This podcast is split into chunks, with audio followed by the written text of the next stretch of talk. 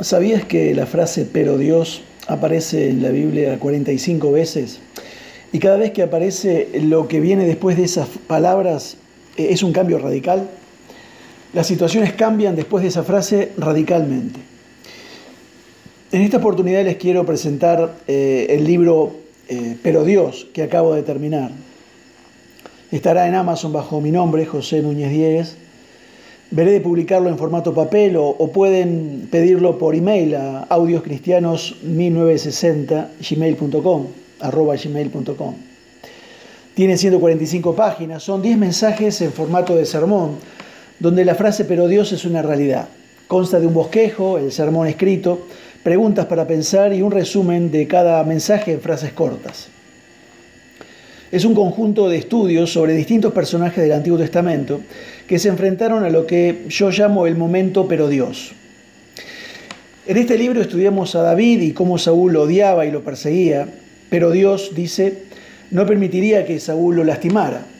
Observamos la vida de José, maltratado por sus hermanos, incomprendido e ignorado por otros prisioneros, pero Dios tenía un plan diferente para su vida observamos el mundo, cómo eh, en el momento anterior al diluvio se había vuelto tan corrupto que Dios prácticamente se vio obligado a juzgar al mundo en un diluvio.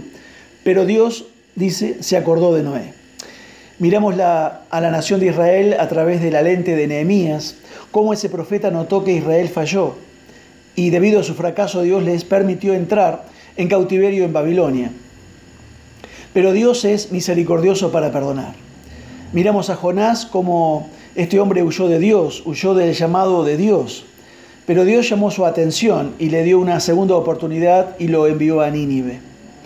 Notamos cómo Jacob provenía de una familia disfuncional, acuérdese de eso, pero que Dios fue capaz de funcionar bastante bien en medio de su disfunción. Observamos en el Salmo 49 la muerte y cómo la resurrección es universal, común eh, a toda la humanidad, pero Dios contrarresta la muerte con la promesa de la resurrección. Luego miramos la última vez, por última vez, eh, al futuro a través de la lente de Daniel, cómo el futuro es incierto para nosotros, pero bien conocido por Dios. Y Dios nos revela ciertas partes del futuro. Un pastor llamado James Montgomery Boyce dijo que estas dos palabras, pero Dios, juntas, salvarán tu alma y transformarán tu vida. Según Martin Lloyd Jones, un gran comentarista bíblico, dijo que estas dos palabras en sí mismas contienen todo el Evangelio de Cristo. ¿Por qué?